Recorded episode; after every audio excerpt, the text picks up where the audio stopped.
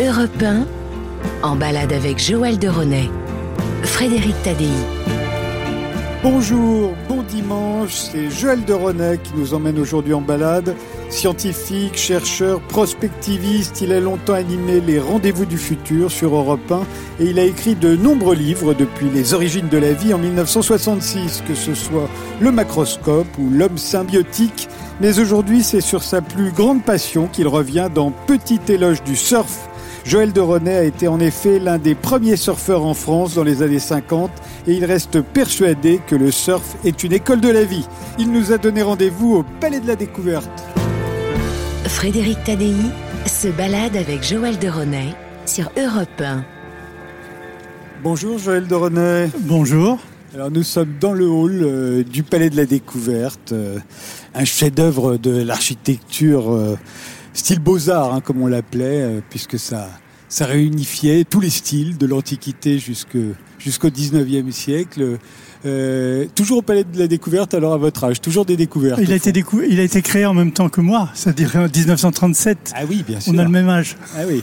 Mais euh, j'imagine que vous n'étiez pas là pour l'ouverture de l'exposition universelle. Vous êtes venu plus tard Je suis venu plus tard, mais il a défini ma vocation scientifique. Ah vraiment À dos, j'ai visité des quantités de fois le palais de la découverte.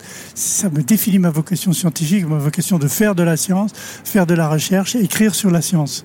Donc ça a eu un rôle très important dans ma vie. Moi, je me souviens, c'était le planétarium. Je crois que ça a été le premier planétarium en France qui était ici, et je venais quand j'étais enfant, comme tous les enfants. Je crois. et ça aurait pu vous entraîner vers l'astronomie, ça n'a pas été le Non, cas? ce qui m'a passionné, c'était les animations que les, les, les, gens faisaient pour les visiteurs. Ouais, les médiateurs. Les, les médiateurs, les cheveux qui s'hérissaient sur la tête quand on prenait 400 000 volts. Hein. Les expériences avec l'air liquide, avec un marteau, on cassait une, une banane qui était plongée dans l'air liquide. Vraiment, ça m'a passionné.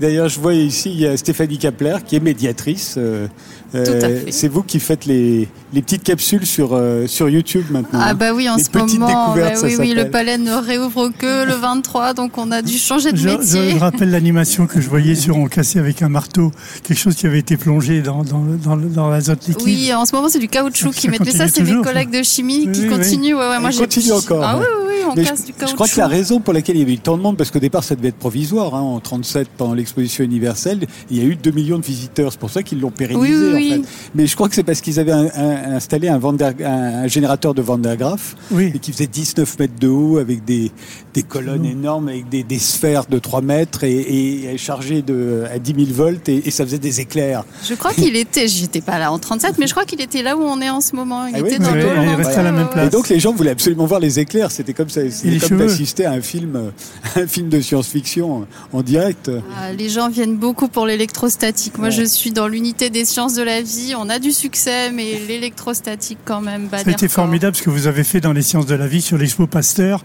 récemment et l'expo sur les poisons. Ah, merci. Trouvé passionnant. C'était, vous étiez à la base. Bah, j'ai travaillé sur l'exposition sur Louis Pasteur, pas sur Poison, ça c'est mes autres Pasteur collègues. était mais, belle, euh, hein. sur... Elle était tout, chouette, tout, oui, Tous oui. les aspects de Pasteur, l'aspect scientifique, l'aspect consultant qu'il était, oui. la fermentation, la relation avec l'industrie, c'était vraiment oui, intéressant. on a essayé de faire un lien avec la science actuelle. Donc, oui, euh, oui. Et justement, alors, il y a, tout le monde s'inquiète un peu de l'avenir de cet endroit magique, euh, puisque le, le, Grand Palais et le Palais de la Découverte vont fermer pour euh, 4 ans de travaux de rénovation. Euh, vous allez être transporté euh, au parc André Citroën hein, pour. mais, mais dans 4 ans, qu'est-ce que ça va devenir? Il y a eu une, il y a eu une pétition, euh, il y a eu, je crois, 16 000 signataires euh, juste avant la crise du coronavirus euh, qui, qui craignaient, qui redoutaient euh, la disparition de. On craint pas une disparition. On pense que ça va rester là. On a juste envie que ça soit. Euh, aussi bien que maintenant, mieux ce serait, ce serait parfait, mais on a un tout petit peu peur qu'il y ait euh, moins d'espace consacré euh, à la science que maintenant. Et plus aux boutiques. Voilà. C'est vrai qu'aujourd'hui, les musées sont censés gagner de l'argent. Autrefois, on leur demandait pas un truc pareil. Et Moi, qu'ils amortissent certaines dépenses, au moins. Vous, ça vous inquiète aussi euh, Moi, Vous faites partie toujours. des signataires ouais, C'est comme le, la Cité des sciences et de l'industrie. Le Palais de la Découverte, ça fait partie de mon, mon univers. Et donc, je m'inquiète de tout ce qui peut dégrader le, le mission d'origine du Palais de la Découverte comme de, de, la Cité des Sciences, qui sont maintenant réunis dans Univers Sciences. Et vous êtes d'ailleurs, euh, vous en faites partie, Je Oui, conseiller du président. Et ben, conseillez-lui de garder le Palais de la Découverte comme il est. Bien, il est au courant. Bon, ben, euh, on va partir en balade. euh, Ok, baladons-nous, et avec ben, plaisir. Je, je vous suis. Euh, merci Stéphanie Caplan. Merci à vous d'être venu nous voir. Et, et bonne réouverture puisque ça rouvre euh, mardi. Enfin, mardi. hein, revenez, rouvre revenez nous mardi. voir, on a, on a hâte. Je reviendrai. À bientôt. Frédéric Tadei se balade avec Joël de Ronet sur Europe 1. Nous avons euh, quitté euh, le Palais de la Découverte avec euh, Joël de René. Nous voilà sur le cours Albert Ier. On longe la Seine en direction du pont de l'Alma. Joël de René, vous venez de publier Petit éloge du surf chez François Bourrin, éditeur. Vous surfez encore, vous? Oui, bien sûr, je surfe encore quand les conditions sont bonnes. Je passe deux ou trois heures dans l'eau avec mes copains et j'adore ça. Autrefois, vous passiez beaucoup plus longtemps. Oui, je passais deux- six heures, mais maintenant, il faut tenir compte de l'âge. Vous avez été un, un pionnier du surf en France. euh, euh, vous étiez étudiant euh, à l'époque. déjà, dès, dès 54, vous racontez à Biarritz, en fait, on, on- on faisait, on faisait quelque chose qui ressemblait au surf. Mais, Oui, ce qu'on appelait du body surf ou du surf à plat ventre sur une planche en contreplaqué retournée au bout. les planquis, on appelait ça. Aujourd'hui, on appelle ça des, des, des et buggy. Des morets boggy, c'est gonflable. Nous, on faisait du planquis sur des planches en contreplaqué. Mais les Basques avaient pour tradition de prendre les vagues avec des canoës. Un peu comme les Canadiens, les Canadiennes. Et euh, en fait, c'est un, un Américain euh, qui va apporter euh, à Biarritz la première planche de surf. Exactement, un scénariste américain Ouais, qui Peter était parti Virtel. tourner un, Peter Virtel, qui est parti tourner un film avec Tyrone Power de Heming, un film de Hemingway en Espagne. Il m'a laissé sa planche pendant trois mois. C'était le, le soleil se lève aussi avec Ava Voilà, Gardner. exactement. Voilà. Et euh, Peter Virtel, c'était euh, le scénariste d'African Queen, euh, des insurgés de Plus fort que le diable. Et puis ce que j'ai appris après, c'était un ancien de l'OSS, c'est-à-dire les services qui ont été avant la CIA. secret américain. C'était ouais. un espion. C'était le mari de Deborah Kerr. Oui, oui, mais nous, les surfeurs, on ne savait pas son passé d'espion. On connaissait que son passé de surfeur. Vous, a- avez, vous avez été très copain avec lui Très une heure, on était complètement intimes, on partageait des vagues, on allait dans les mêmes soirées, on recevait les mêmes surfeurs internationaux. Et vraiment, c'était un type formidable, j'adore. Et ce qui est drôle, c'est, je me suis dit, c'est que à ce moment-là, les, les planches américaines sont de ce qu'on appelle des, des longboards. Elles mesurent environ 2,75 m. Elles sont idéales pour, pour surfer à Malibu où les vagues sont très très longues. mais c'est à. Biarritz, avec les vagues qui se cassent, ça marche? oui, ça marche à condition de les prendre de côté. Les vagues qui se cassent, ça n'a d'intérêt que si on on ne les suit pas dans la mousse, mais si on prend la vague de côté, dans ce qu'on appelle le curl. Et donc ces planches-là étaient idéales. Et d'ailleurs, elles sont toujours utilisées à cette taille-là pour des vagues très relax qui, qui durent très longtemps, comme un Guettari. C'est drôle d'avoir été euh, quasiment le premier surfeur en France. Quand je vous regarde, je me dis, c'est, c'est quand même très proche, quoi. Euh, Oui, c'était en en 57, 56, 57, c'était très proche. Mais on était déjà deux ou trois surfeurs. Il y avait Jacques Hirotte, il y avait Georges Venbut, et puis ensuite on était 10 l'année d'après. Georges, vous racontez, c'est lui qui, avait- qui va inventer le leash. Oui, Hein, la, la- petite laisse qui sert à, garder la, la- la planche La planche quand on tombe. à la jambe quand on tombe, mais il n'a pas breveté. Ça a été pris dans le monde entier, breveté par les Américains. C'est lui qui l'a inventé. Vous avez été champion de France en 1960, en 1961, mais vous êtes quoi? Vous êtes 10 à l'époque, non? On était une vingtaine. Oui, c'est ça. Vous allez disputer les championnats du monde à- En en Australie. Puis au Pérou, Au en Pérou. 65, et là vous avez vraiment failli mourir. hein. Ah, Là, j'ai vraiment pris des trop grosses vagues pour moi. J'étais pas assez entraîné dans les très grosses vagues, dans du 3 mètres, 3 mètres 50. Et là, j'ai failli passer, j'ai failli me noyer. Enfin, c'est un mauvais souvenir, j'aime pas trop le rappeler.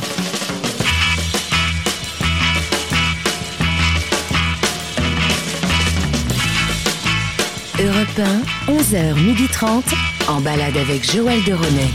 Frédéric Tadei. C'est fou aujourd'hui le, le succès que peut avoir le surf. euh, quand vous regardez tous les, les- les jeunes aujourd'hui qui, qui surfent par millions dans le monde, euh, est-ce qu'ils surfent de la même manière que vous? Bah, c'est lié à beaucoup d'autres sports, c'est lié à la glisse en général. Le surf est lié aussi au snowboard, sur la neige. Le surf est lié au parapente. Tout ce qui glisse dans l'air, sur, sur l'eau, sur la glace, sur la neige, ça fait partie du monde du surf et de la culture surfeur. Donc les jeunes aujourd'hui surfent avec des planches très courtes. Ils font beaucoup d'acrobaties sur la vague. Nous, on se contentait de suivre la vague, comme on disait. Maintenant, il s'agit de dominer la vague et de faire des tas d'acrobaties pour impressionner les juges. Et maintenant, beaucoup de jeunes s'inspirent de ça. Vous avez créé le, le premier club de surf en France, c'était le Waikiki euh, Surf Club, qui est devenu le Surf Club de France. Exact. Et, et alors dans ce petit livre, dans ce petit éloge du surf, il y a une photo de vous avec Catherine Deneuve. C'est Oui. vous qui l'initiez au surf en 60, 63, quelque chose comme Oui, ça oui. Moi, j'ai vu, j'ai vu deux, deux journalistes qui sont venus me demander si quelqu'un accepterait de donner une leçon de surf à cette rafraîchissante jeune fille qui était en train d'arriver vers moi. Quand je l'ai vu arriver, j'ai dit oui tout de suite. C'était une, une magnifique fille. Je l'ai emmenée dans l'eau. Elle avait de la chance, c'était marée basse, donc on avait pied. Je l'ai poussée sur une vague, elle s'est mise debout tout de suite. Elle est douée donc Hein, elle était très douée, très douée pour l'équilibre. Peut-être elle faisait du ski déjà ou du patin à glace, je ne sais pas. Elle était très douée. Vous avez cassé combien de planches de surf euh, J'en ai, ai- une douzaine en ce moment, mais dans mon histoire de surfeur, j'ai cassé trois belles planches, dont une je l'ai fait réparer par un robot, Shaper, et il a fallu demander l'autorisation par Internet au gars de Californie qui l'avait faite. Le droit de la reproduire n'était pas inscrit sur la planche, mais j'en ai cassé, Beaucoup. j'en ai cassé trois. Oui, trois, oui, non. Est-ce que c'est un sport dangereux, le oui, surf c'est un sport dangereux pour deux raisons. La première, c'est les coups de planche qu'on peut recevoir sur la tête. La seconde, c'est rester sous la, sous la vague assez longtemps, qui peut être très dangereux quand on ne peut pas ressortir. Et troisièmement, c'est le courant. Si on perd sa planche et qu'on casse son leash, on est obligé de nager jusqu'au bord. Et ça, quelquefois, on peut nager dans le courant et ça peut être très dangereux. Donc, euh, ces trois raisons-là, les coups de planche, euh, les courants et les autres surfeurs, ça explique que le surf reste un sport dangereux. Il fait euh, très beau aujourd'hui. euh, on longe la Seine. euh, ça vous donne envie de surfer? Ouais, J'y vais là bientôt, à la fin de la semaine. On se retrouve dans un instant avec euh, Joël de René. Frédéric Tadei se balade avec Joël de René sur Europe 1.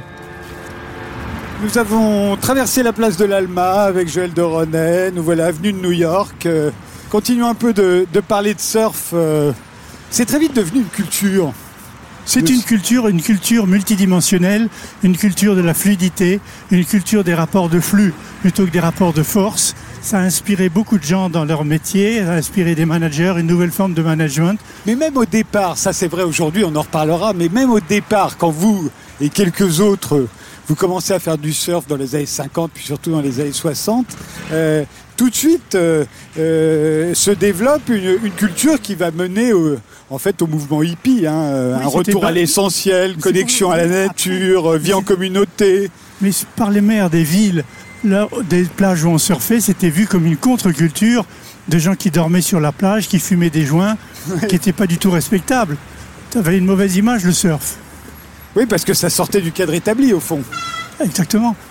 C'est- Il y, avait, c'était- il y avait une culture de l'instant aussi. On voit Oui. bien que dans le surf, pourquoi est-ce que ça devient une culture et la pas, culture du pas car- le patin à glace ou le tennis du carpe diem, parce que tout change tout le temps. Si vous êtes sur une patinoire, tant que la glace n'est pas trop rayée, vous pouvez vraiment en profiter pendant des heures.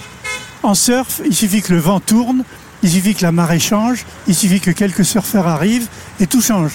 Donc c'est vraiment le, le- le plaisir immédiat maintenant. C'est maintenant et plus du tout après. Donc c'est pour ça, comme toutes les choses éphémères, c'est quelque chose de très désirable et qui, qui reconduit à en vouloir encore et encore. Vous aviez le, le look surfeur, vous? Oh, moi, bien sûr, on était obligé. Les cheveux longs euh, Non, pas les cheveux trop longs, mais ni décolorés. J'ai toujours eu mes cheveux noirs comme ça. mais par contre, l'habillement a été très surfeur. Des t-shirts, des casquettes, des sneakers, des maillots de bain surfeur. toujours une, une- une casquette d'ailleurs Oui, oui. aujourd'hui. hein. Oui, oui, on a l'habitude. Les filles étaient en paréo. euh, Les filles étaient en paréo. Nous, on avait des maillots qui descendaient plus longs que les, que les baigneurs habituels. On, on bannissait les, ba- les, les maillots, les petits maillots euh, genre euh, caleçon euh, slip. et vous écoutiez de la surf musique? Oui, bien sûr, évidemment, la surf music et puis la musique des années 70, 80, les Bee Gees, et Carly Simon. Donc c'était les grandes musiques de l'époque. Ouais. Dans les années 60, euh, vous citez, il s'appelait, Dick Dale. Dick Dale qui, qui faisait Let's Go Tripping, par exemple.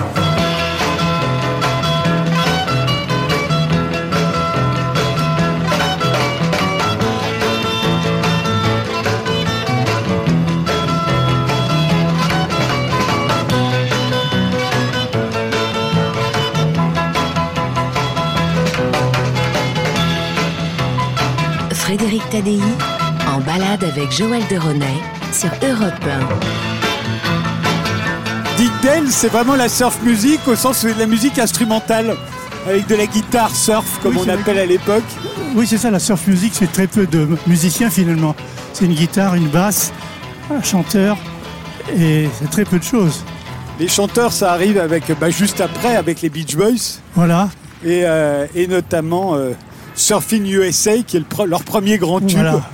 Et, c'est drôle parce qu'en fait, ils énumèrent les spots de surf. C'était no- notre musique de ralliement Surfing USA.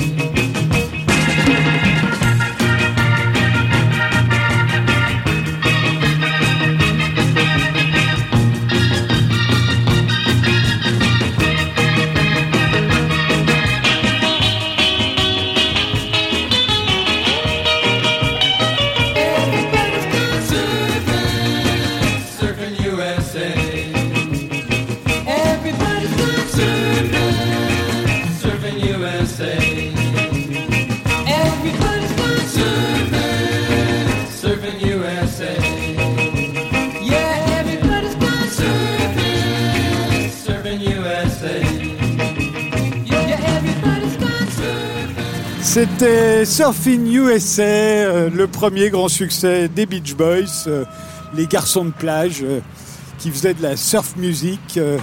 et on est sur le parvis du palais de, de Tokyo. Mais là, on fait pas de surf, mais on fait du skateboard. hein. Nous aussi, on en a fait beaucoup de skateboards, des, des grands skateboards d'un mètre cinquante de long. Et on descendait le col de l'Issarieta depuis le haut de la rune jusqu'en bas, beaucoup trop vite d'ailleurs. Dans Surfing USA, euh, les Beach Boys en fait énumèrent un certain nombre de spots de surf euh, américains de l'époque, euh, en Californie surtout, mais aussi à Hawaï. Ça, ça fait partie de la culture euh, du surf, c'est chercher la vague. Oui, c'est ça. vague. Vous y consacrez un chapitre. On, on fait, on fait passe beaucoup de temps à chercher le right spot, le bon spot, parce que quand les conditions ont changé dans un spot, soit il y a trop de monde, soit la marée est trop basse, immédiatement on va dans les surf cars, on empile les planches dessus et on va rechercher un meilleur spot que l'on connaît, qu'on a déjà repéré à l'avance. Ça fait partie de la, la culture surf, chercher le meilleur moment, le meilleur endroit. Ça permet aussi de s'ouvrir, euh, de s'ouvrir aux autres cultures, de, de franchir les frontières, de pas rester chez soi. Exactement, on a eu beaucoup de plaisir à rencontrer les Espagnols et les Portugais qui sont venus surfer à Biarritz. Et bien entendu les Américains, les Hawaïens, les Australiens, les Brésiliens maintenant. Et là, on voit bah, tous, les, tous les jeunes qui font du skate euh, là devant le, dans le, dans le musée d'art moderne. euh. On a l'impression qu'ils viennent de tous les pays aussi. Ils en font bien d'ailleurs, hein, c'est des bons. Ah, ils descendent les escaliers en skate.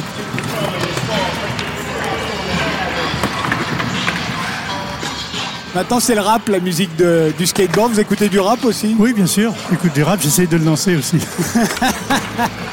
On se retrouve dans un instant euh, au musée d'art moderne euh, où veut nous emmener euh, Joël de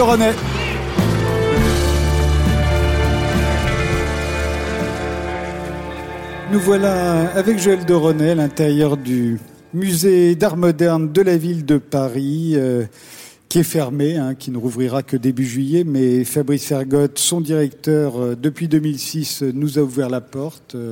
Merci Fabrice Fergotte. Avec plaisir. D'ailleurs, même quand le musée est fermé, en fait, il y a des gardiens, il y a le musée, pareil. En fait. Il y a les gardiens, il y a les tableaux, il y a la lumière. c'est- c'est Les très- tableaux, oui, c'est c'est- sûr. C'est très beau. Ouais. Qu'est-ce qui vous amène ici, euh, vous, euh, Joël Doronet Moi, ce que j'adore dans la peinture moderne, c'est le fait, dans la peinture en général, d'abord dans la grande, c'est le fait que le spectateur est un acteur. Parce que le peintre essaye de vous faire décoder sa toile. Au début, même quand la toile est abstraction figurative, vous devrez la recréer par l'esprit pour recomprendre comment vous vous l'appropriez. Et c'est ce côté spectateur-acteur que j'aime dans la peinture. Et tous les grands peintres, comme par exemple, euh, évidemment Dufy, mais aussi Gauguin et De Staël, savent vous faire, non pas contempler seulement la toile, mais la recréer avec votre capacité de décoder ce qu'il a voulu dire. C'est ça que j'aime dans la peinture. votre, votre père était peintre, Oui, bien sûr. Gaëtan Un Doronet. des grands peintres des années 50. Ouais. Et euh, vous avez vécu euh, toute votre enfance au milieu Toute de mon enfance, peinture. son atelier était à côté. Tous les grands peintres venaient là. Buffet, Lorjou, Carzou, Espiri, Verdier. Et dédicacé à ma sœur et moi des tableaux qu'on a gardés. Beaucoup de dessins. Et vous avez les tableaux de buffet? On a, on a des dessins de Buffet dédicacés à ma sœur et à moi. Et Fabrice Fergotte a tout de suite envie de les récupérer. Oh Non, non, pas du tout, mais on avait fait une exposition au buffet, que vous avez peut-être vu il y a Oui, quelques oui, j'ai années. vu, hein. bien sûr. Évidemment. Oui, qui est un des, un des Mais artistes. à- moi, j'ai rêvé qu'on fasse une exposition de mon père ici, des plusieurs périodes, des années 30, les années 40, les années 50, l'île Maurice, le Pays Basque. On peut encore le faire. hein. moi, j'ai toutes les toiles. Non, mais c'est Ah, vrai. vous montrerez. Tout simplement se planifier un peu l'avance. Là, on est au milieu des, des tableaux de Dufy, c'est pour ça que vous parliez de Raoul Dufy. Et euh, Dieu sait si c'est coloré. Et s'il y a souvent la mer, hein, d'ailleurs, la mer avec des, avec des voiles. Ça doit vous Oui, plaire. souvent la mer, la mer, la mer et les nuages ont toujours beaucoup inspiré les peintres.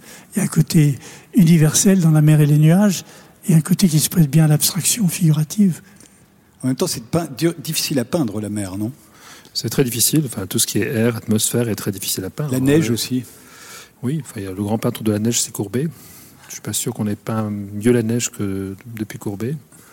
Euh, il y a des peintres suisses aussi qui ont, qui ont, oui, qui ont fait cela, mais c'est un.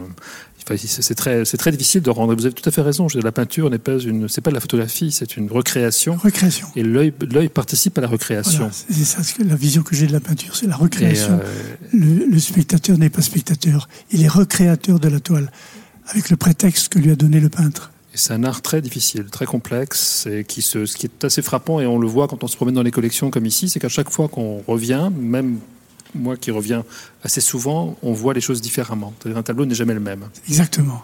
C'est ça qui est formidable dans la peinture, n'est jamais le même, on le voit avec l'esprit qu'on a le jour où on vient le voir. Et les, grands, et le, et le peintre en tient compte, puisqu'il vous force à recréer son œuvre. et les grands artistes sont ceux dont on ne se lasse pas de revoir les tableaux. C'est les On peut artistes prendre qu'on- un exemple dans un tableau. Moi, je peux vous dire comment je vois ce qu'il a essayé de faire et de décoder. Par exemple, cette nature morte là-bas. Naturellement de Talquat, ouais. C'est une Dans nature ce- morte. Dans hein. cette nature morte ici, le jeu des couleurs, le noir en bas, les, les, les- les- les lignes droites font qu'il y a une sorte de confusion entre le fond et le devant. Et cette confusion entretient la volonté de regarder ce qu'il y a, qu'il essaye de nous montrer dans la nature morte elle-même. Donc c'est de, de- de désorienter le spectateur pour le permettre de se re- de recréer la toile. Alors c'est un sujet très simple, c'est une toile de 1943 de Talquat, et on voit des citrons sur une table avec une grappe de raisin. Et comme l'avait fait. Cézanne, évidemment, c'est très simple. Et pourtant, tout est là, dans les lignes verticales, dans les rondeurs ici. Je ne vais pas toucher, mais je vais m'approcher. Dans la composition ronde, dans cette verticalité, Et les couleurs, les, les rappels, couleurs. les jaunes, les rouges. les couleurs.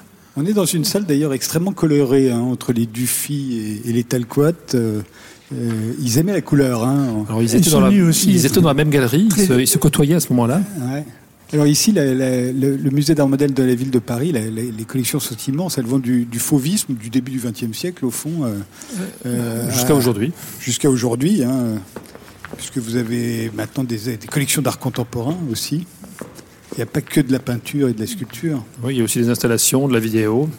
Cela dit, une fois, je me souviens qu'on a- vous avez volé cinq tableaux. C'était quoi en 2010 il y avait 2010, ouais, ouais, ouais. un Modigliani, il y avait un Picasso. Ça doit être terrible de se réveiller le matin euh, et Ce n'est pas un bon souvenir, c'est sûr. non. Ouais. Et en plus, les tableaux ont disparu. Vous les jamais On a retrouvé les voleurs, mais on n'a jamais retrouvé les tableaux. Quelle horreur On est revenu devant un Raoul Dufy. C'est un très beau tableau. Moi, ce que je vois dans ce tableau, c'est qu'il a essayé de me dire, à vous aussi, me dire d'abord c'est cette verticalité qui positionne le tableau tout de suite comme une espèce d'ordre et un désordre fabuleux ici, avec une volonté de figuration là, des maisons qui sont ici, de l'oiseau, c'est très figuratif, une volonté d'abstraction totale par ailleurs. Donc c'est à la fois le repère vertical, l'abstraction et la nature qu'il a mis, il a mélangé dans le tableau, qui nous force à recréer ce qu'il a voulu dire. C'est ça qui m'intéresse. C'est le jardin abandonné qui date de 1913. Dufy il est un peu chez lui ici, puisque vous avez la, la fée électricité, qu'il a, sa, sa- sa grande fresque. Oui, sa grande fresque, son grand tableau, qui est euh, l'histoire de l'électricité des origines à nos jours, qui est un des, je crois, un des grands tableaux, peut-être le plus grand tableau par sa dimension du siècle dernier, du XXe siècle, et qui est un tableau merveilleux, extrêmement coloré, très joyeux, très optimiste. En 1937, à l'époque où on croyait encore que le progrès allait vers la lumière. Là, C'était l'exposition universelle dont nous parlions tout à l'heure, euh, puisqu'on a commencé cette balade au, au Palais de la Découverte. On va faire une pause, on se retrouve juste après avec euh, Joël de René et Fabrice Fergotte, le directeur du musée d'art moderne de la ville de Paris. Frédéric Tadei se balade avec Joël de René sur Europe 1. Toujours euh, au musée d'art moderne de la ville de Paris avec son directeur Fabrice Ergotte et, et Joël de René. On est devant les tableaux de Bonnard. Il y a aussi Chagall, euh, il y a Vuillard à côté de nous, euh, Rouault, Matisse. Rouault, Matisse. Moi, quand j'ai commencé à m'intéresser à la peinture, je venais très souvent ici. C'est un, un musée formidable pour s'initier. C'est un musée très beau parce qu'il y a cette, les salles sont très belles. La lumière du jour apporte une. euh, enfin, c'est évidemment ce qui est le plus beau pour la peinture. Et euh, le musée correspond aussi par son architecture à l'époque. C'est-à-dire, euh, ce sont des tableaux. Là, on est dans les tableaux de 1930-35. Le, musée a été construit en 37, donc on est tout à fait dans le dans le même jus. Et donc, c'est sans doute la meilleure façon de voir cette peinture. Vous êtes directeur depuis 2006, euh, ça fait une paye maintenant. Ça on, fait- ça on- fait on peut longtemps. rester aussi longtemps. c'est- Apparemment, oui, oui. Non, mais souvent, on change les directeurs. euh, C'est un beau musée, c'est un beau musée, c'est une belle équipe aussi, et euh, je veux dire, c'est un endroit où on se sent bien. Et on a beaucoup de, on a aussi une programmation d'exposition qui est très variée. Les collections euh, s'accroissent euh, sans cesse. On a, euh, enfin, c'est un, un fleuron aussi de la ville de Paris, donc enfin, je veux dire, on est, on est, on est Des fiers Nicolas de Stahl. On a des Nicolas de Stahl et on prépare une exposition Nicolas de Stahl. Très bien. C'est un projet pour euh, l'année prochaine.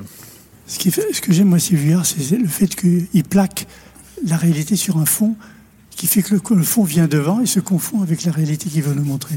Espèce de côté distanciation, il n'y a pas de perspective, simplement l'immédiateté de ce qui est là par rapport à cette personne qui est anecdotique, mais qui travaille sur le fond et qui se confond dedans. La personne, c'est Ar- Aristide Mailleul, hein, je crois. Non, non, non, c'est Maurice. Denis en train de Ah peindre. Maurice euh, Denis cette fois. Il a fait de- Mailleul aussi. En train de faire. euh, Ah ben là, J'adore les nabis. en avez, train de faire fait les- une expo sur les nabis déjà ici, non? Il y a une exposition sur les nabis il y a longtemps, mais il y a une exposition sur les nabis. ouais. Et Maurice Denis est en train de peindre une fresque et on le voit au milieu de ses peintures. Donc effectivement, il n'y a pas de différence entre le fond et la figure. Voilà. Et euh, ça, c'est beau de voir ces grands, ces grands pots de peinture devant lui. Et lui est concentré, regarde Vuillard d'un- du coin de l'œil. euh, où on ne sait pas s'il regarde le peintre ou s'il regarde une fresque qu'il est en train de continuer. Et un assistant qui l'aide à faire les décors.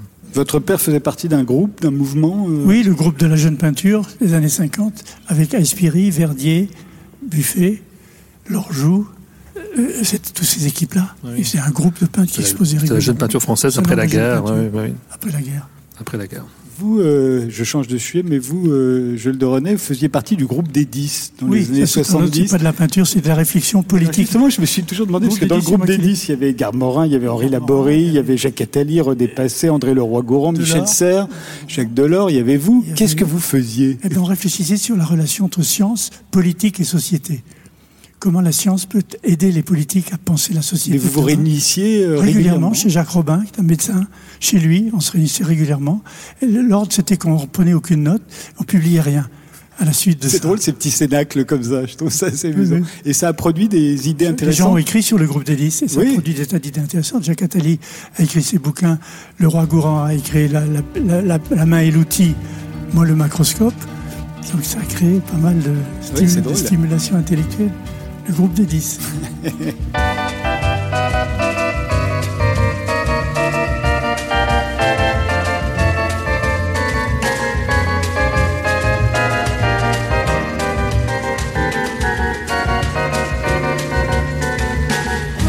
Europe Europe 1, en balade avec Joël de Ronet.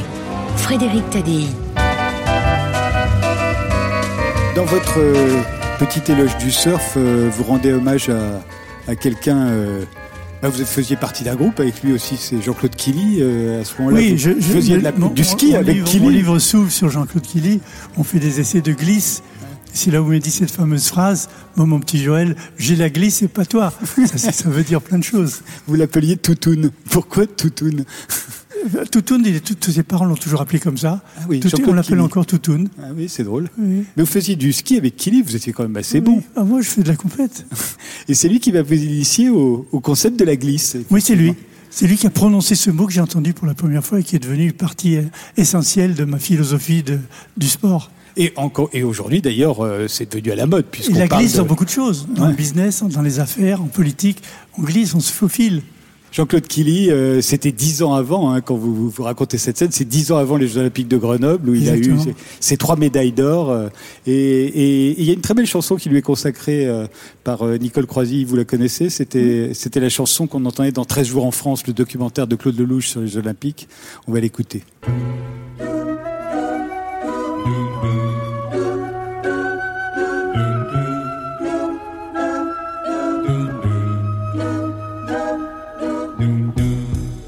Toi qui viens de mater le temps, toi tu le sais très bien pourtant que lui poursuivra son histoire. Quand tu n'auras plus en mémoire que les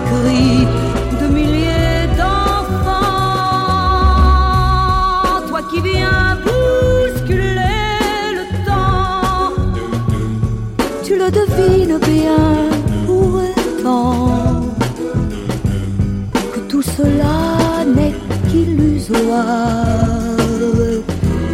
Et si pour un temps l'on peut croire qu'il court ou s'arrête ou s'étend, sa démarche ne change pas. Pour la balade dans les bois près de la paix d'une rivière,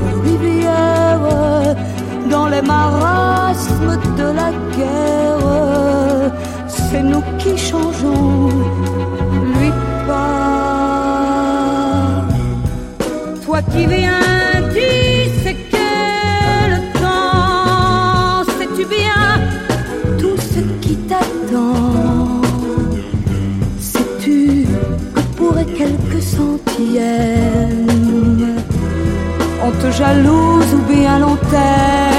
seconde où triomphant.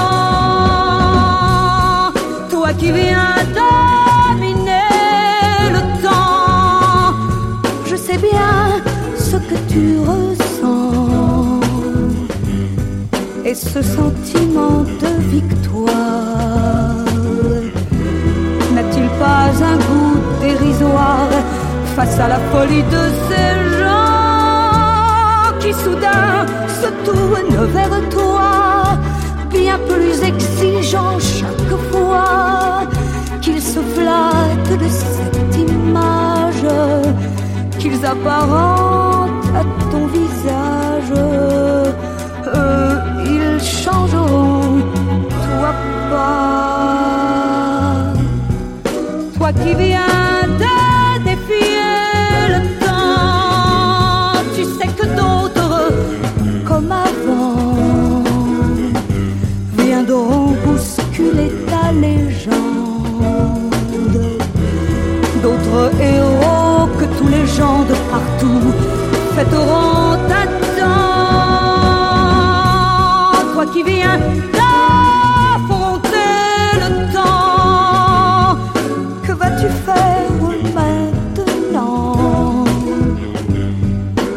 chercher d'autres victoires. En toi-même ou dans les miroirs qui te reflètent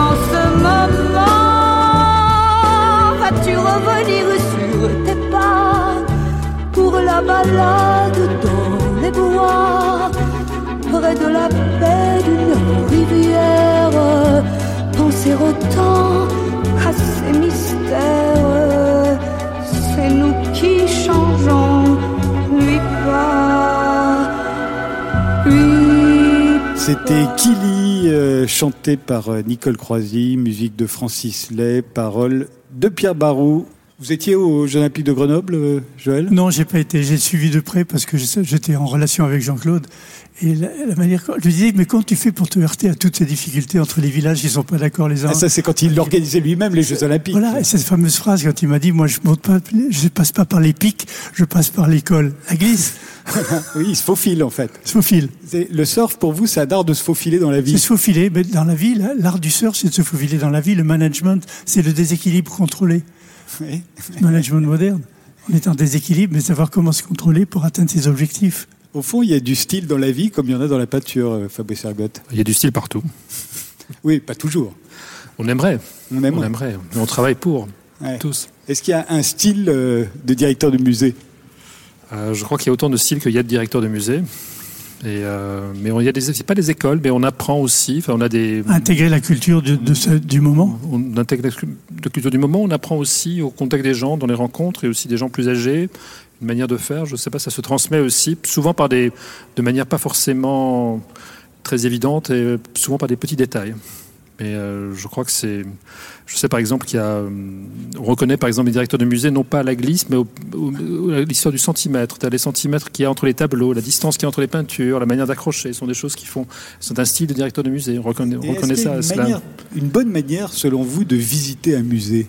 Moi, Depuis le temps que je visite des musées, je cherche la bonne manière. Est-ce qu'il faut tout regarder? Est-ce qu'il faut aller vite et ne s'arrêter que sur les tableaux qui attirent votre œil, mais on risque d'en d'en rater un certain nombre Il n'y a pas de bonne manière. J'en ai pas trouvé jusqu'à Moi, j'aime bien présent. me perdre dans un musée, c'est-à-dire euh, me laisser comme une, euh, un peu comme une, pour reprendre l'idée de la glisse, comme une, comme une boule de, une boule de billard. Ou Oui, une, oui. Ou comme on aller. sur Internet. Voilà. Oui, moi, ma manière aussi à moi, c'est d'aller voir un tableau que je veux voir déjà. Je sais qu'il est là et rester devant ce tableau assez longtemps. Et puis, je, je, je papillonne pas. Tu vois, je vais vraiment rester longtemps devant un tableau. Et moi, je reviens toujours sur le dernier tableau qui m'avait marqué dans ce musée. Ah oui, Je commence toujours par là. Ah oui. toujours revenir sur le tableau. Pendant des années, au Louvre, je revenais sur le bœuf écorché. Mais j'étais tout petit à l'époque, c'était ma crucifixion à c'est moi. la bataille de San Romano de Paolo Uccello. C'est- c'est- c'est-. J'y vais devant et je le redécode à chaque fois. Eh bien, on va continuer notre balade. Euh, Merci Fabrice Ergotte. Euh, Je crois que vous vouliez aller vers la Tour Eiffel, et ben, on va y aller. Frédéric Tadei se balade avec Joël de Ronet sur Europe 1. Nous sommes euh, ressortis du musée d'art moderne de la ville de Paris avec Joël de René. On traverse le pont de l'Alma, le retour des embouteillages. hein, pendant trois mois, ils avaient à peu près disparu. Euh, et puis là, de nouveau, euh, ça recommence. Face à nous, euh, il y a la cathédrale orthodoxe de la Sainte Trinité de Paris, euh, la fameuse cathédrale russe. euh, ça me fait penser que votre mère euh, était russe, euh, Joël Bien sûr, ma mère est russe et les magnifiques coupales, chaque fois que je passe ce pont de l'Alma, me rappellent ma chère mère et la Russie que j'aime tellement, dont j'aime tellement la culture. Là, c'est une, Jean-Michel Villemotte, hein, l'architecte. C'est sur les, sur le terrain de, de Météo France que ça a été Je construit. me souviens de ce bâtiment de Météo France. Météo France, c'était le, le bulletin d'information des Oui. surfeurs, hein. le seul quasiment à Absolument, l'époque. Votre mère ne vous a pas appris à parler le russe? Non, parce que j'ai dit, elle avait un complexe de son accent russe, tout le monde se moquait un peu d'elle. Elle avait vraiment un accent à couper au couteau de russe et elle ne nous a pas appris. Elle s'est dit finalement, on va se moquer d'eux aussi. Qu'est-ce qu'elle faisait dans la vie, votre mère? Ben, Elle était surtout une grande euh, rationnelle, lectrice scientifique. Elle lisait tout, elle nous communiquait tous les livres à lire. Elle n'avait pas de métier, mais elle avait un métier avec un mari peintre comme Gaëtan. Elle s'occupait de ses tableaux, elle s'occupait des relations avec les galeries, elle s'occupait des, des amateurs des tableaux de mon père. Et donc, elle- son job, c'était ça, assister mon père et nous donner à lire ce qu'on devait vraiment lire. Elle était arrivée, euh, elle est née en France ou elle est née en Russie? Elle est née à Saint-Pétersbourg. Elle est partie quand elle avait 3 ans, 3 ans et demi, au moment de la Révolution, avec sa tante. Elle est venue s'installer rue de la Faisanderie à Paris avec les Russes blancs. Et donc, euh, c'est une réfugiée. Pour revenir au surf, euh, Joël, euh, c'est un sport qui ne, qui ne laisse pas tellement en paix. C'est une quête, hein, on a dit. On a du mal à s'en passer quand on fait du. Oh, c'est une drogue, on est addict c'est au une surf. drogue carrément, vous Non, dites mais on est carrément addict au surf. hein. On est addict à tout ce qui est passager, qui donne beaucoup de plaisir, qui risque de disparaître. Eh oui. Mais alors comment vous avez fait pour euh, faire une pour faire une belle carrière scientifique euh, tout en Oui, faisant J'ai toujours fait, mar- fait marcher les deux. Le surf, le sport en général, le ski et le surf m'ont aidé à réfléchir à d'autres choses, à avoir d'autres idées pour la science. Et donc pour moi, c'était un must absolu de concilier les deux, la carrière de scientifique et de sportif. Bien que j'ai jamais voulu rentrer dans le sport professionnel. Oui, ça aurait été autre chose.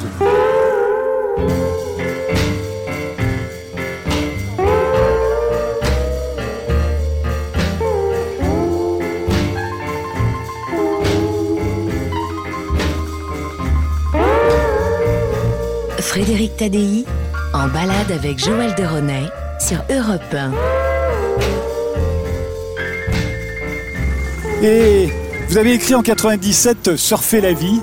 Oui, absolument. Et euh, comment, euh, comment glisser sur les difficultés, comment glisser sur les obstacles, euh, rester debout le plus longtemps possible? euh, Oui, regardez les rapports de flux, regardez le, pouvoir transversal, le pouvoir partagé, le pouvoir en réseau, plutôt que le pouvoir pyramidal. Et Ça, c'est le surf, ça. C'est l'analogie de la fluidité. La fluidité, c'est le surf. La fluidité, c'est l'anticipation, c'est l'adaptation. Anticipation, adaptation, fluidité, mais ce sont les qualités que je voudrais retrouver dans le management moderne. Et, et qui sont dans le surf, eff- effectivement. Voilà. Et vous dites même que pour vous, la métaphore du surf devrait permettre de nous aider à penser des sociétés plus vivables. Oui, parce que si vous voulez, la parabole du surf, c'est la vision systémique, tenant compte des interdépendances. Et la complexité auquel nous avons nous confrontés aujourd'hui, c'est l'interdépendance de multiples facteurs, en économie, dans l'environnement, dans le management moderne. Et donc, la vision de glisse, la vision du surf, la vision systémique qui tient compte de toutes les interdépendances et de la globalité, peut nous aider à mieux penser la complexité du monde dans lequel on est. C'est plutôt une bonne nouvelle. Bah, si on la met en œuvre. C'est pour ça que j'ai écrit Surfer la vie. C'est les bases de Surfer la vie. Et aujourd'hui, du petit éloge du surf, euh, on se retrouve euh, juste après les infos avec euh, Joël de René en direction de la Tour Eiffel qu'on commence à apercevoir. Frédéric Tadei se balade avec Joël de Ronet sur Europe 1. Europe 1 en balade avec Joël de Ronet. Frédéric Tadei. Nous sommes aujourd'hui en balade avec euh, Joël de René, euh, qui, non content euh, d'être un scientifique, un chercheur, un prospectiviste, est aussi un surfeur et, a été l'un des premiers en France. Et aujourd'hui, il publie Petit éloge du surf. Nous sommes sur le quai Branly en direction de la, Tour Eiffel. et on vient de passer devant le, le 11. Vous savez ce que c'était Là, c'était les écuries de Napoléon III. Mais c'est aussi, c'est là qu'habitait François Mitterrand. euh, avec Anne Pinjot et, Et, des et et amis de François Mitterrand qui étaient logés là aussi. Ah bah, de manière secrète. c'est- C'est une dépendance de la, du président, de la présidence de la République. Et c'est là qu'il habitait avec Mazarine. euh, euh, cet appartement qui a fait tant fantasmer, euh, il est là. Il est ici. Vous, vous habitez dans quel coin Rue de l'Université, Ah bah oui, ça vous convient bien, alors l'université. ça fait sérieux. presque au croisement de la Tour Maubourg et de la rue de l'Université. Quand vous dites qu'on vit dans une société fluide, qu'est-ce que vous entendez par là? Pas encore. On est en train de, de s'orienter, de comprendre qu'il faut aller vers une société fluide, que la société actuelle est trop rigide. Elle comprend des modèles elle correspond à des modèles géométriques. Le carré, le cercle, la pyramide, ce sont des mots qui reviennent quand on parle de la politique. Ils sont en carré, ils sont en cercle, ils sont en manière pyramidale. Et je pense que de plus en plus, il va falloir décloisonner tout ça et rentrer dans une société fluide qui tient plus compte du rapport transversal, des rapports, des liens des gens avec les autres, de la solidarité, de la générosité, du partage. On y va petit à petit. La nouvelle génération beaucoup, réfléchit beaucoup à cela, ce qu'on appelle les millennials. Ceux qu'on vient de croiser là qui faisaient du skate. Voilà, ils faisaient du skate juste à côté de nous. Et donc, euh, je pense que c'est en train d'évoluer. On n'y est pas encore, mais on évolue vers la société fluide.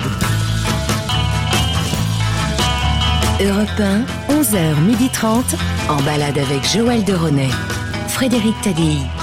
Là, on arrive devant le musée du Quai Branly, euh, le musée euh, des arts premiers. Là, c'est plutôt Jacques Chirac. On vient de passer. Juste à euh, côté de chez moi, donc je le visite très souvent. Chaque fois qu'il y a une nouvelle exposition temporaire, on y va. et juste derrière, il y a la Tour Eiffel. Alors, pourquoi vous voulez euh, nous emmener à la Tour Eiffel? Alors j'ai choisi parmi les différents endroits où vous m'avez proposé d'aller, j'ai choisi la Tour Eiffel parce que quand je faisais de la compétition de ski, je m'entraînais en montant, en courant au premier étage de la Tour Eiffel Oui, tous les jours. tous les jours Mais on vous faisait pas payer Non, non. Le type me connaissait, il savait que je m'entraînais. Les, les- les gardiens me laissaient passer. J'ai dit je monte jusqu'au premier étage et je redescends, vous inquiétez pas. Je suis pas un visiteur comme les autres.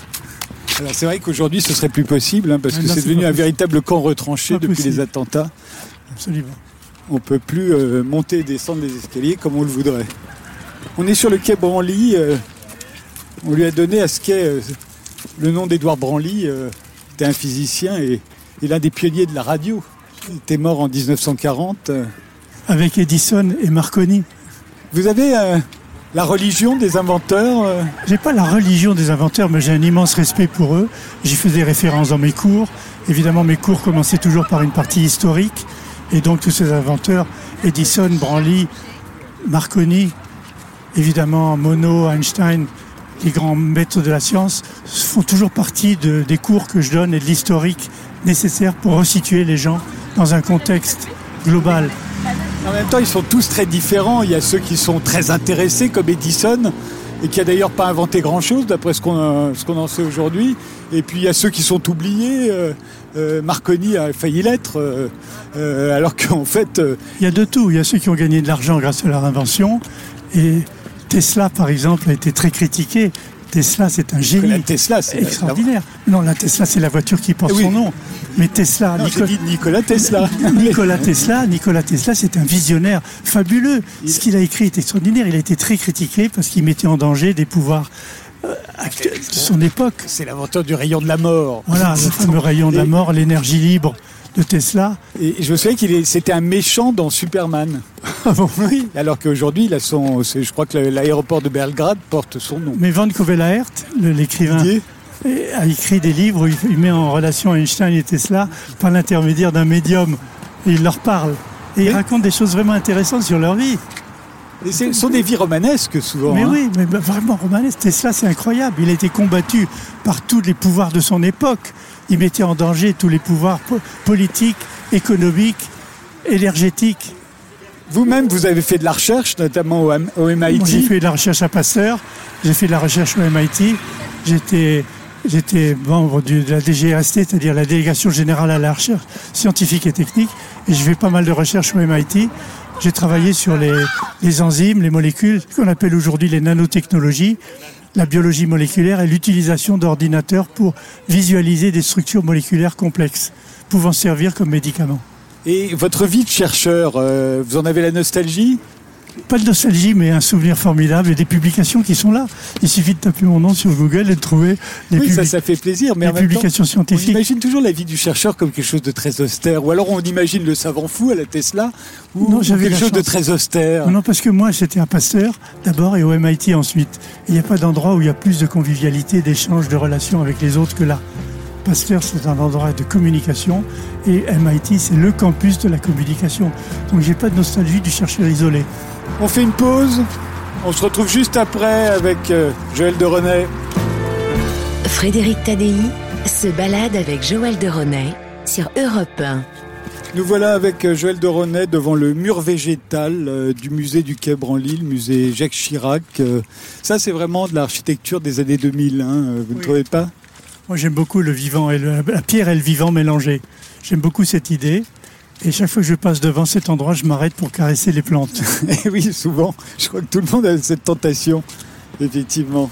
J'avais envie qu'on parle de, de votre frère, de votre frère cadet, euh, Arnaud René, euh, disparu en 1984. Vous lui consacrez un chapitre dans, dans votre petit éloge du, fleuve, du, du surf. Euh, Il a disparu euh, en traversant le détroit de Formose en planche à voile hein, à l'époque. Oui, c'est ça. En 84, il a disparu. Il a tenté de traverser en planche à voile le détroit de, Ber- le détroit de Formose. Il avait d'abord traversé le détroit de Bering, en planche à voile aussi. Donc il a essayé d'aller de la Chine à Taïwan et il a disparu. On n'a jamais rien retrouvé, ni sa planche, ni lui.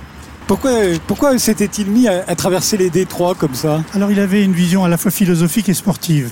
Sportive parce que c'était un défi de traverser un détroit. Il y avait du courant, il y avait des, des difficultés. Et des- politique, c'est que les détroits désunissent et réunissent si on les traverse. Donc son idée de traverser les détroits, c'est de, de créer un lien, un pont entre les pays, entre les cultures.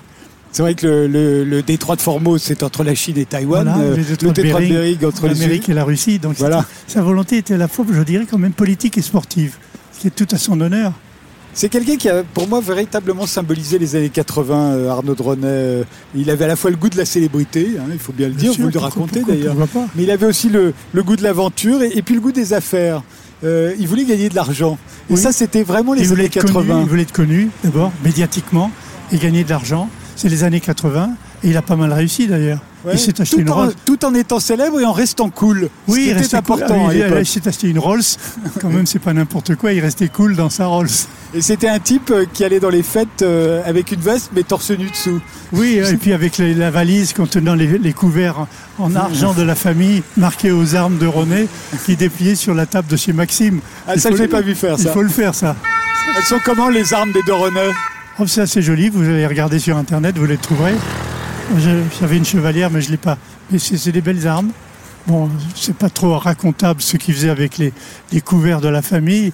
C'est un peu snobinard, mais enfin, il allait à, chez Maxime avec, il les mettait sur la table, il mettait son propre couvert. Bah, c'était déjà, c'est pas très aristocratique que de mettre son propre couvert. Non, mais euh, ça dépend ce qu'on met.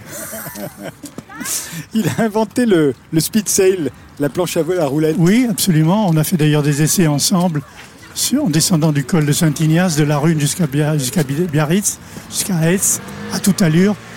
Et ça le- permet de faire de la planche à voile sur le sable, sur Alors la plage. d'abord, on a fait, on a étendu le skateboard qui fait 50 cm de long à des skateboards d'un mètre 50 de long. Ils vont très vite avec des roues en caoutchouc, des roues en plastique. Et il a eu l'idée de mettre une voile dessus et de transformer un très long skateboard en planche de windsurf sur le, sur le dur. Pas sur la mer, mais éventuellement sur le sable, avec des roues spéciales pour aller sur le sable. Il a d'ailleurs fait une traversée d'une partie du désert euh, le long de la côte du Sahara. Ouais, Il l'a fait. ouais. Oui, on le voyait en photo tout le temps. hein, à Oui, oui.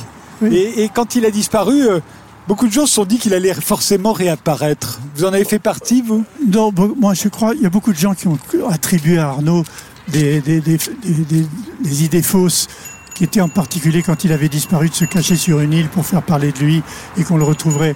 C'est pas dans son esprit, c'est un type vraiment tout à fait réel dans la nature, au premier degré. Et donc moi été très angoissé quand il a disparu. On a déployé des tas de cartes à la maison, on a fait venir des tas de gens. Je me suis servi des services secrets qui m'ont aidé pour essayer de savoir, avoir des contacts locaux, pour essayer de savoir s'il y avait des témoignages. Donc euh, on, on y a cru, on a fait tout ce qu'on pouvait pour le retrouver. et, et il a disparu. On ne saura jamais ce qui lui est arrivé. On ne saura jamais. Si c'est- il a été tué, s'il a eu un véritable accident, s'il a perdu sa planche et son liche, qu'il s'est noyé, on n'a pas retrouvé la planche non plus. Donc euh, on ne saura jamais. Il y a des tas d'hypothèses. Ça doit être terrible d'ailleurs de ne pas savoir. Mais oui, c'est terrible de ne pas savoir. On a fait beaucoup de recherches, mais de ne pas avoir un corps, de ne pas avoir un endroit en quelque sorte euh, vivre sa mémoire. C'est pour ça que j'ai fait un site web sur lui, pour qu'il existe quand même malgré tout ça. Il existe dans la mémoire des gens. Il existe beaucoup dans la mémoire des gens. Mais avec le site, il y a des photos, il y a des images, il y a des vidéos de lui. Donc il est encore plus présent. C'est vous qui lui avez appris à surfer? Oui, c'est moi. Et à faire du hobbycat. On arrive euh, en dessous de la Tour Eiffel. euh, y a une chanson que j'aime beaucoup sur la Tour Eiffel. C'est La complainte de la Tour Eiffel, chantée par Mouloudji. Vous la connaissez cette chanson? Oui, il y a une chanson de Nicole Croisille aussi sur la Tour Eiffel. Ah oui, mais celle-là est plus belle. Oui, dit. Amis, chantons la complainte de la pauvre tour Eiffel. Écoutez sa morne plainte quand le vent souffle du ciel. On vient de la mettre au monde, la belle fille au long corps. Et déjà les méchants grondent qu'elle est présage de mort. Les uns disent qu'elle perce le ventre de l'éternel, comme jadis en la Perse faisait la tour de Babel. Les autres que son squelette ne fera pas de vieux os. Que les pieds de la pauvrette seront minés par les eaux. Mais nous qui la trouvons belle, nous défendrons notre tour. Il faut tout donner pour elle, nos bras, nos cœurs, nos amours.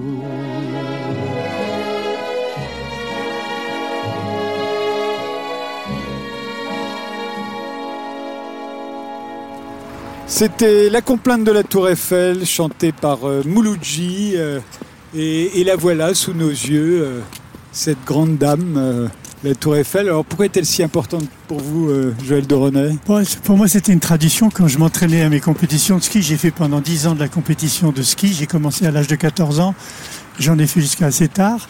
Et donc, j'avais besoin d'avoir des jambes et des cuisses absolument impeccables pour tenir la position de recherche de vitesse en descente. J'étais surtout bon en slalom géant, mais c'était très exigeant sur les jambes. Pour m'entraîner, j'allais grimper au premier étage de la Tour Eiffel en courant. Moi, je pensais aussi que, d'une certaine manière, cette, euh, cette tour, tout le monde voulait la détruire. hein. On s'en souvient. euh, Tout le monde, à l'époque, euh, pensait qu'elle serait éphémère et, on voulait la détruire. Et, et, et je me suis dit, c'est difficile de prévoir l'avenir. Au fond, quand on regarde la Tour Eiffel, on, on doit se dire, c'est difficile de prévoir l'avenir. Or, vous avez fait ce, ce, souvent ce, ce pari de prévoir l'avenir. Vous êtes devenu pas- prospectiviste, vous avez écrit oui, beaucoup de livres. La prédiction, c'est pas, c'est pas exact. La prospective, c'est pas que de la prédiction. C'est de se mettre, comme disait Gaston Berger, au futur pour regarder dans le présent quels sont les éléments constructeurs de ce futur. C'est une vision à l'envers. C'est en fait c'est de la rétroprospective que je fais moi. Je me mets dans le futur en me disant si on continue sur la tendance d'aujourd'hui, qu'est-ce qui se passerait dans le scénario que je suis en train de vous décrire? Voilà comment je fais de la prospective moi. Et vous pensez que, par exemple, si on avait appliqué votre méthode à la Tour Eiffel, on aurait vu qu'inéluctablement elle était destinée à durer? Dans la culture, dans la culture, s'il y avait, on avait inclus le tourisme, la culture, Et le la radio, la radio, c'est la radio, le oui. précis d'une ville, les images, la télévision, les feux d'artifice. En introduisant cette complexité d'éléments, on pouvait dire que la Tour Eiffel était là pour durer encore de- très longtemps. Qu'elle était totalement à sa place. À et condition de faire une prospective multidimensionnelle. C'est ce que je, c'est ce que je veux dire. Je vais insister là-dessus. On ne peut pas prédire que le monument. Il faut prédire le monument dans son contexte culturel, touristique, sociétal. Et là, on pouvait anticiper ce que serait la Tour Eiffel en l'an 2020. On se 2050. retrouve euh, dans un instant avec euh, Joël de René euh, au pied de la Tour Eiffel.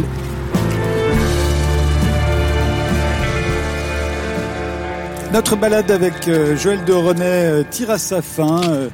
Nous sommes au pied de la Tour Eiffel. Elle est toujours fermée. Elle rouvrira d'ici peu. On parlait de, de vos prédictions, si on peut euh, dire ça comme ça. Vous avez souvent fait des livres de prospective. Euh, Est-ce que vous vous êtes beaucoup trompé Il y a des trucs que j'aurais dû dire que j'ai pas dit. À une époque, je m'en souviens, quand j'étais encore à l'Institut Pasteur, j'aurais dû prévoir les machines à synthétiser les gènes. J'ai dit que ce serait pratiquement impossible, que ça n'arriverait pas avant 2035, et c'est arrivé avec, de, avant, avec 2000 ah, 1995. Ah oui. Donc là, je me suis carrément trompé. Mais c'était un des seuls cas où je me suis vraiment trompé dans ma prophétie. Je sais qu'en 2008, vous aviez fait un livre de prospective sur 2020. Oui, Et, euh, et, et, et dans- et j'ai retrouvé que vous disiez, vous prévoyez que les réseaux sociaux seraient un exemple de démocratie participative. je suis plutôt que- maintenant en train de douter. Est-ce que c'est comme ça que vous les voyez aujourd'hui Maintenant, je trouve que c'est un véhicule de désinformation et souvent de haine, les réseaux sociaux. Mais je prédisais que les réseaux sociaux pourraient être, et je continue à le penser, pourrait l'être, effectivement. pourraient être un véritable outil de démocratie participative.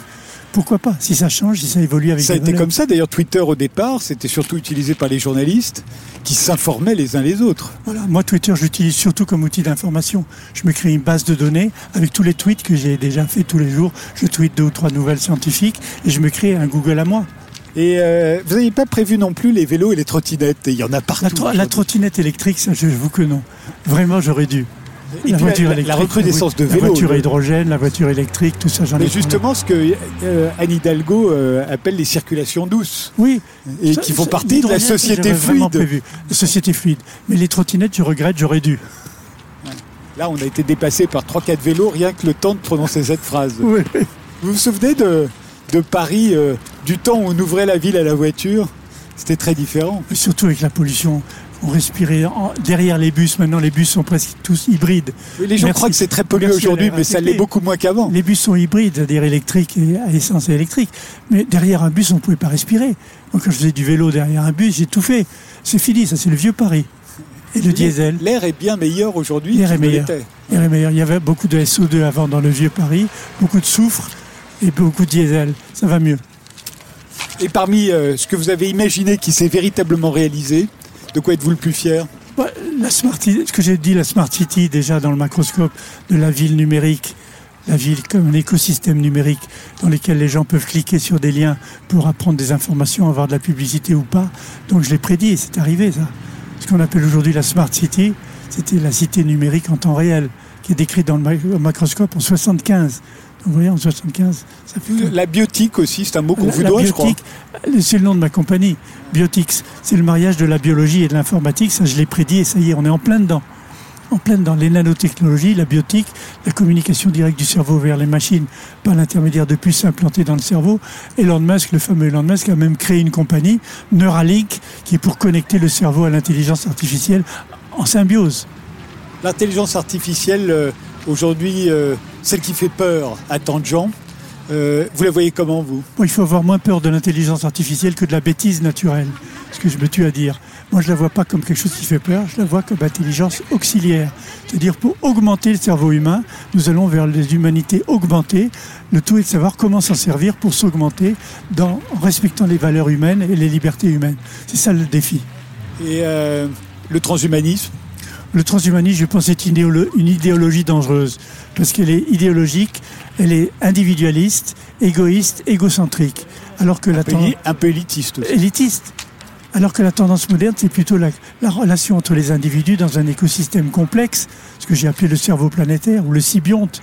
Mais le, le transhumanisme, il va à l'encontre de cette théorie complètement. C'est complètement égoïste et élitiste. Mais en même temps, on pourrait imaginer un transhumanisme démocratique qui voudrait Ça- augmenter tout le monde, que tout le monde soit un peu plus intelligent et soit encore en meilleure santé, Augmenter vive encore un peu avec- plus longtemps. Augmenter tout le monde avec quelle valeur, et quel respect des valeurs de l'esprit humain, du lien social, du lien humain. Si tout ceci est respecté, oui, un transhumanisme hu- vraiment humaniste, j'y croirais. Mais pour le moment, c'est un transhumaniste élitiste. On a sous la tour Eiffel euh, d'énormes échafaudages. C'est assez beau d'ailleurs. hein. Oui, c'est beau. Ouais. Ils ont respecté le style de la Tour Eiffel dans les échafaudages, comme à Notre-Dame. Alors c'est entouré de grillages euh, assez hauts. euh. C'est fou comme la tour Eiffel euh, incarne toujours la modernité. Alors que je suis une vieille dame maintenant. Oui, oui c'est Elle la est assez modernité, mais datée C'est le avec défi, c'est le défi de faire s'élancer un truc pareil, aussi bien construit, aussi bien équilibré. Et Eiffel, il faut pas oublier qu'il était aussi avec Bartholdi à la base de la Statue de la Liberté. Ils ont utilisé les mêmes genres de techniques pour la fabriquer. Mais c'est vrai que ça date de 1889, euh, ça pourrait être très daté. hein. Ce qu'on a construit en 1889, aujourd'hui ça nous paraît très vieux, et ben pas la tour Eiffel. Vous avez vu tout ce qui est écrit dessus? Tous les noms des inventeurs et les noms de... Et Lame, Carnot, Pelouse, oui. Sauvage, C'est Bichat. un hommage aussi à tous ces gens-là. Et vous les connaissez? de, de par l'histoire. Mais merci à Eiffel d'avoir mis tous ces noms dessus pour les respecter. C'est dommage, personne ne les lit. On devrait, et pourtant ils sont là. hein. On devrait, quand on fait le tour de la Tour Eiffel, expliquer ce que chacun d'entre eux a fait. Oui, ça C'est prendrait peut-être trop de temps. Est-ce que vous vous intéressez aux compétitions de surf? Oui, bien sûr. J'en fais encore euh, dans les vieux, dans les vétérans. Et je m'y intéresse parce que je découvre des jeunes comme Kyle Lady et des jeunes comme ça. Donc je les suis de très près. Maintenant avec le WSA, le World Surfing Association, on a sur Internet en temps réel les compétitions partout dans le monde. Il y en a tout le temps. Et peut-être en ce moment même une compétition à Hawaï ou en Californie ou à Tiopo. Il suffit d'aller sur WSA et on le voit en temps réel. Moi, je regarde toujours. Et les vidéos sont merveilleuses d'ailleurs. On Enfin, voit des là, vagues et gigantesques. Et les commentaires. Les commentaires sont super bien faits. Chaque personne est analysée. Les types qui font les commentaires ou les filles qui font les commentaires sont des surfeurs eux-mêmes. Ils connaissent parfaitement la, la glisse. Et donc, c'est un bonheur d'aller voir les compétitions sur Internet. Je m'en prive pas du tout. Ben, merci euh, Joël de Renet de nous avoir emmenés en balade avec vous. Merci à vous. On va remercier euh, le Palais de la Découverte euh, et Stéphanie Kapler de nous y avoir accueillis, puis de nous l'av- l'avoir ouvert, puisqu'il il rouvre seulement mardi. On va remercier Fabrice Ergotte de nous avoir ouvert le musée d'art moderne de la ville de Paris, qui ne rouvrira qu'au début juillet. Euh, merci de nous avoir suivis et rendez-vous euh, dimanche prochain à 11h pour une autre balade.